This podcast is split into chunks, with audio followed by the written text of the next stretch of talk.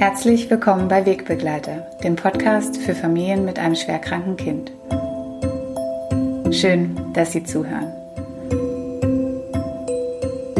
Mein Name ist Anna Lammer, ich bin Kulturwissenschaftlerin, Fachkraft für Palliativcare für Kinder und Jugendliche und Projektleiterin der Landesstelle Baden-Württemberg Palliativcare für Kinder und Jugendliche hier am Hospiz in Stuttgart. Die Diagnose einer schweren Erkrankung verändert im Leben einer Familie alles. Hier im Podcast Wegbegleiter sprechen wir über viele Themen, die Sie als Familie mit einem schwerkranken Kind beschäftigen. Außerdem haben wir immer ein offenes Ohr für Sie, für all Ihre Fragen und Unsicherheiten. Nehmen Sie sehr gerne Kontakt mit uns auf. Wir nehmen uns immer Zeit für Sie. Ja, ich freue mich, dass wir heute wieder einen neuen Expertenbeitrag bei Wegbegleiter haben werden und wir werden wieder ein neues Angebot kennenlernen. Dazu habe ich Frau Ursula W. eingeladen. Sie arbeitet als Beraterin in der ergänzenden unabhängigen Teilhabeberatung in Ludwigsburg beim Landesverband für Menschen mit Körper- und Mehrfachbehinderung. Und genau der Gedanke hinter diesen EUTBs ist, dass Menschen mit Behinderungen oder Einschränkungen ebenfalls das Recht haben auf ein selbstbestimmtes Leben und deswegen fördert seit 2018 das Bundesministerium für Arbeit und Soziales diese sogenannten EUTBs, also ergänzenden unabhängigen Teilhabeberatungsstellen. Ja, und was sich genau hinter diesen ergänzenden unabhängigen Teilhabeberatungsstellen verbirgt und wer von dem Angebot vor allem auch profitieren kann, wird uns heute Ursula W. erklären. Ich freue mich sehr, dass sie Zeit gefunden hat und wir heute miteinander sprechen. Herzlich willkommen. Dankeschön, dass ich da sein kann oder dass man mich hören kann. ja, wir hatten zur Erklärung, wir hatten ein paar technische Probleme, aber die sind jetzt hoffentlich alle aus dem Weg geräumt und wir steigen jetzt einfach voll ein. Genau, ich hatte ja schon gesagt, seit Januar 2018 werden ähm, bundesweit diese sogenannten EUTB-Stellen aufgebaut und ins Leben gerufen. Ich glaube, es gibt mittlerweile 500 Stück in der ganzen Republik. Was genau, in ein paar Sätzen, was genau sind die EUTB-Stellen? Also die EUTB-Stellen sind Beratungsstellen für Menschen mit Behinderung oder deren Angehörigen, die zu uns kommen können und äh, sich beraten lassen können, egal zu welchem Thema es sich äh, dreht. Es muss nur das Thema Behinderung dabei sein. Also egal um welche Behinderung es sich dreht und egal wie alt der Mensch ist. Ähm, es können alle zu uns kommen und erstmal anfragen, ob wir ihnen da weiterhelfen können. Und dann schauen wir immer, ähm, ob es unser Thema ist oder ob dann nicht doch jemand anderes dafür zuständig ist. Okay. Ähm, die Landesstelle Baden-Württemberg Palliativcare für Kinder und Jugendliche hier am Hospiz in Stuttgart ist ja ähm, vor allem eine direkte Anlaufstelle für Familien mit einem lebensverkürzend erkrankten Kind. Ähm, wie könnten jetzt diese Familien von den UETB-Stellen profitieren? Also die könnten bei uns anrufen und einen Beratungstermin ausmachen. Wir haben die Möglichkeit, nicht nur äh, in unserem Büro in Ludwigsburg äh, zu beraten, sondern wir können auch zu den Familien heimkommen. Und dann ergibt sich einfach aus dem Gespräch vielleicht, ob die Familie irgendeinen Hilfebedarf im Moment hat oder eine Unterstützung braucht. Ähm, die wir, wo wir dann schauen, welche Behörde, welches Amt, welche, äh, ja, wer dafür zuständig ist, um die Familie besser zu unterstützen und äh, wer auch die Gelder dazu bereitstellen muss oder sollte. Und einfach wir schauen immer die ganze Familie an, die ganze Geschichte der Familie und gucken dann gezielt, wo braucht die Familie noch Unterstützung, wo kann man noch ansetzen, um Hilfe zu geben. Okay, also zum Beispiel auch zu Themen Pflegegrad beantragen oder auch eine Haushaltshilfe suchen, familienentlastende Dienste, sozialrechtliche Beratung, das alles bieten Sie an. Genau, diese, diese Themen. Sozialrechtlich muss ich eine Einschränkung machen. Die EUTB-Stellen dürfen keine rechtliche Beratung machen. Also wir dürfen äh, keinen Widerspruch nicht ins Widerspruchsverfahren gehen oder ins Klageverfahren. Wir können da zwar ein Stück weit begleiten, aber wir dürfen auch keine Widersprüche schreiben.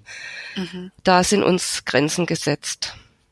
Und ähm, welche, also wie sind dann die EOTB-Stellen besetzt? Welche Kompetenzen bringen die Beraterinnen dann mit? Also die Ausschreibung war eigentlich ähm, sehr breit. Ähm, inzwischen ist es so, dass äh, viele EOTB-Stellen mit äh, Sozialarbeitern besetzt sind und äh, es ist ungefähr so, dass die Hälfte der Berater selbst betroffen ist, sei es, dass sie selber eine Behinderung haben oder eine Einschränkung oder dass sie Angehöriger sind von Menschen mit Behinderung. Ähm, und die andere Hälfte kommen meistens aus dem sozialen Bereich. Aber es hätten sich auch zum Beispiel ähm, Angehörige bewerben können auf die Stelle, die einfach schon viel Erfahrung haben im Umgang mit was zum Thema Behinderung alles dazugehört. Insofern ähm, ist die, die Berufs-, der Berufsbereich sehr, sehr weit gestreut. Wichtig war einfach die Beratung auf Augenhöhe und eben auch Betroffene beraten Betroffene. Das ist so ein Grundgedanke der EUTB gewesen. Also zumindest bei uns im Kreis Ludwigsburg hat sich das ganz gut ähm, so eingespielt. Wenn Sie sagen, bei Ihnen im Kreis Ludwigsburg, was ist, wenn ich in ähm, Freiburg wohne oder irgendwo in Baden-Württemberg, wo und wie finde ich die EUTB, die für mich zuständig ist? Also am einfachsten ist, man geht auf die äh, Homepage www.teilhabeberatung.de. Da kann man alle äh, EUTB-Stellen finden, die es in Deutschland gibt. Das kann man dann Landkreis ein, ähm, das Land angeben und auch die Stadt angeben und dann zeigt's an, ähm, wo man die nächste EUTB-Stelle findet. Wir sind aber nicht an einen Landkreis gebunden, also die Menschen sind nicht an Landkreis gebunden. Äh, wir hatten auch schon Anfragen aus Hamburg zum Beispiel. Ist aber nicht oft zielführend, weil die Strukturen in einem anderen Bundesland oft ganz anders sind, wie jetzt bei uns in, in, im Landkreis Ludwigsburg. Okay. Sie haben vorhin schon mal angesprochen, dass Sie dann telefonisch auch Kontakt aufnehmen. Wie beraten die UETB-Stellen in der Regel? Also meistens über Telefon oder muss man zu Ihnen kommen? Machen Sie vielleicht sogar auch Hausbesuche? Also in der Regel bekommen die Betroffenen ja eine, die Telefonnummer von uns, von irgendwelchen Behörden oder vom SPZ oder vom Arzt, der von uns schon gehört hat. Und die melden sich dann bei uns und wir gucken dann, wie es für die Familie oder den Betroffenen am besten passt, ob er gern zu uns ins Büro kommen würde oder ob es besser ist, einen Hausbesuch zu machen, weil vielleicht Kinder da sind oder die Mobilität eingeschränkt ist. Dann machen wir auch Hausbesuche. Äh, es geht auch online. Man kann uns online anfragen und man kann dann online antworten. Also immer so, wie es für die Betroffenen am besten passt. Mhm. Und das Angebot, kostet mich das was? Nein, das ist kostenfrei und es ist auch sehr niederschwellig. Ähm, wir brauchen keine Daten. Theoretisch könnte man auch anonym zu uns kommen. Wir führen auch keine Akten, legen keine Akten an, weil wir gar nicht die Möglichkeit haben, Akten einzuschließen. Das ist auch so gar nicht gewollt. Äh, trotzdem machen wir natürlich ähm, uns Notizen und äh, wir sind an Datenschutz gebunden und auch an die Schweigepflicht. Mhm, mh. Und gibt es eine Grenze, also wie oft ich mich an Sie wenden kann? Also, dass man sagt, jetzt ist aber gut. also. äh, nein, eigentlich nicht. Und wir machen auch die Erfahrung, ähm, dass wir Familie, gerade Familien mit behinderten Kindern über sehr lange Zeit begleiten. Also meine Kollegin hat zum Beispiel auch schon seit einem Jahr äh, eine Familie oder eine alleinerziehende Mutter, die immer wieder bei ihr quasi aufschlägt mit immer wieder neuen Problemen und wo man dann schaut, wie es wieder weitergeht. Mhm. Und das ist auch das Spannende und Interessante an unserer Arbeit, ähm, dass es nicht einfach aufhört mit irgendwas, sondern dass es unter Umständen weitergeht und wir Familien über oder Betroffene über lange Zeit begleiten können. Ich würde gern noch eine andere Seite ansprechen. Wenn es für Sie nicht in Ordnung ist, sagen, sagen Sie einfach Bescheid. Ähm, Sie haben mir erzählt, als wir uns persönlich kennengelernt haben, dass sie selbst eine schwerkranke Tochter hatten und sie auch gepflegt und versorgt haben und sie vor einigen Jahren auch gestorben ist. Ja. Wie haben Sie damals als betroffene Familie diesen Beratungs- und Versorgungsdschungel erlebt? Ähm, also wir hatten das Glück damals, dass ich in der Klinik nach der, relativ nach der Geburt, ähm, schon eine Sozialarbeiterin auf mich zukam und mir die verschiedenen Angebote quasi gesagt hat, was alles, was es alles gibt, wo ich mich hinwenden kann. Aber ähm, wenn die Diagnose so kurz gestellt ist, ist man erstmal in einem Loch ja. Und das interessiert einen im Grund gar nicht, äh, was einem da jetzt zusteht rechtlich und äh, weil man möchte einfach nur ein gesundes Kind. Und man würde liebend gern auf irgendwelche zusätzliche Gelder verzichten, die einem dann zustehen. Äh, man möchte ein gesundes Kind haben. Aber nach einiger Zeit ähm, habe ich dann doch gemerkt, okay, äh, du solltest dich jetzt doch darum kümmern, weil die Wahrheit ist einfach, dein Kind wird behindert sein oder ist behindert und diese Dinge gibt es und die stehen dir zu und dann solltest du sie auch im Interesse des Kindes beantragen. Und als Sie Unterstützung, ähm, als Sie gemerkt haben, jetzt wäre Unterstützung hilfreich und gut, haben Sie die dann auch gefunden? Also die Unterstützung habe ich eher in Selbsthilfegruppen gefunden, weil das Problem war, äh, wenn unsere Tochter krank war und wenn sie nur einen Schnupfen hatte, war sie im Grunde ein Intensivkind.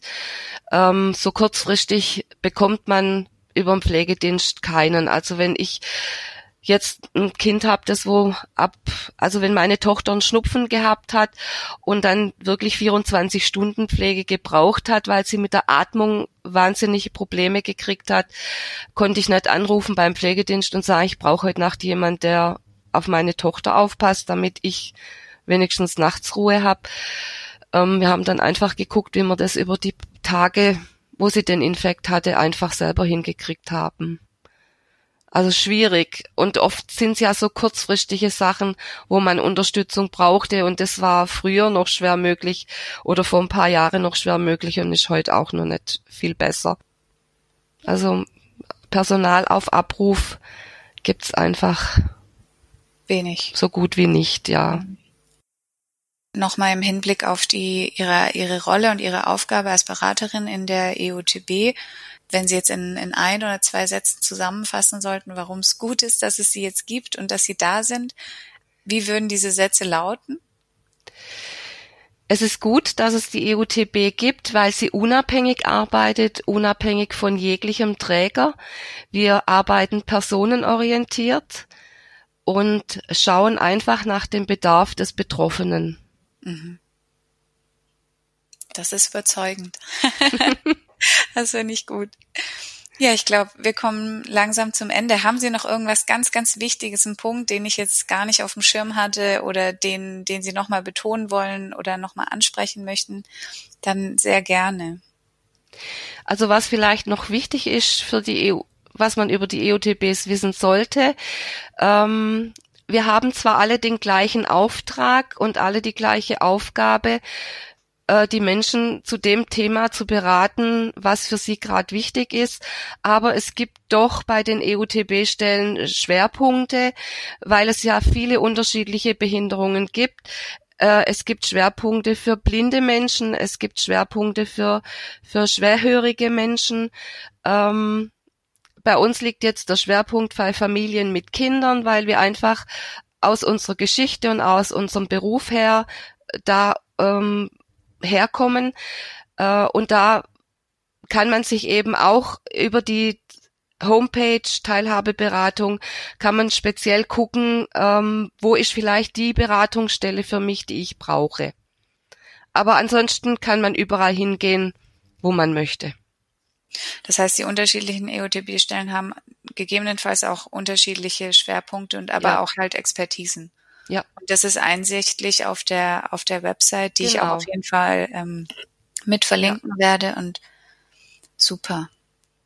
Ja, vielen Dank für das Gespräch. ja, ich danke auch, dass ich die Möglichkeit hatte, unsere EOTB vorzustellen. Ja, klar. Und so, also wenn ich es richtig verstanden habe, werden die EOTBs ja jetzt auch entfristet. Vielen Dank. Bitteschön. Ja, und wenn Sie, liebe Hörerinnen, eigene Themenvorschläge haben oder Ideen oder selbst auch einmal in ein Interview kommen möchten und von Ihrer Geschichte erzählen wollen, dann schreiben Sie mir gerne. Ich freue mich.